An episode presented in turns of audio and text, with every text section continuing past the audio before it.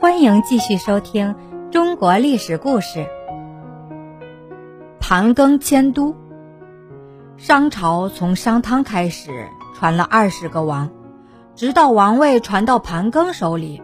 盘庚是一个能干的君主，为摆脱困境，避免自然灾害，他决定从燕迁都到殷，因为到殷有三条好处：第一，殷地的土地比较肥沃。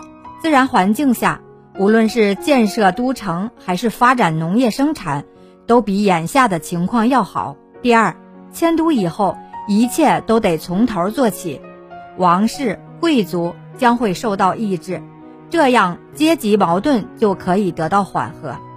第三，迁都可以避免那些叛乱势力的攻击，都城比较安全，外部的干扰少了。统治自然就可以稳定很多。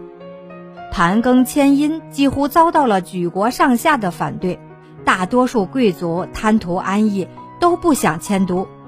一部分有势力的贵族还煽动平民起来反抗，闹得很厉害。盘庚面对强大的反对势力，并没有动摇迁都的决心，他竖起天命和先王两面大旗。宣称为人民打算，来争取民心。在当时，天命和先王无疑是有威力的，因此盘庚得以迁都。他把反对迁都的贵族找来，耐心地劝说他们：“我要你们搬迁，是为了安定我们的国家。你们不但不谅解我的苦心，反而产生无谓的惊慌。你们想要改变我的主意，这是办不到的。”迁都之时，盘庚发出警告；将迁之时，盘庚发出警告：有奸诈邪恶、不听话的人，我就把他们斩尽杀绝，不让这孬种遗留在心意蔓延滋长。由于盘庚坚持迁都的主张，挫败了反对势力，终于带着平民和奴隶渡过黄河，迁都到殷。继迁之后，盘庚重申。既不管与商王血缘的远近，犯罪就处死，立功便封赏。这说明通过迁都镇压了异己，商王权力上升了。经过一段时间的斗争，盘庚采用软硬兼施的手段，终于完成了迁都的计划。可是斗争并没有结束，老百姓到了一个新的地方，好多方面都不太适应，纷纷要求迁回老家。奴隶主、贵族就趁机捣乱，煽动大家要求迁回老家去。当时盘庚针对局面发表了一篇训话，再次用强硬的态度警告奴隶主、贵族不要捣乱，否则必遭严惩。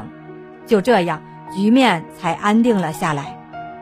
从此，商朝的都城就永久地固定在了殷城。盘庚在殷整顿商朝的政治。商朝这时政治上比较稳定，社会经济和文化因此也有了更大的发展。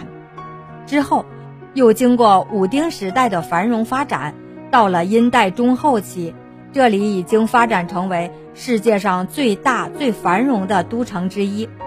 衰落的商朝出现了复兴的局面，以后二百多年一直都没有迁都，所以商朝又称作殷商。或者殷朝，到了近代，人们在安阳小屯村一带发掘出了大量古代的遗物，证明那里曾经是商朝国都的遗址，于是就称之为殷墟。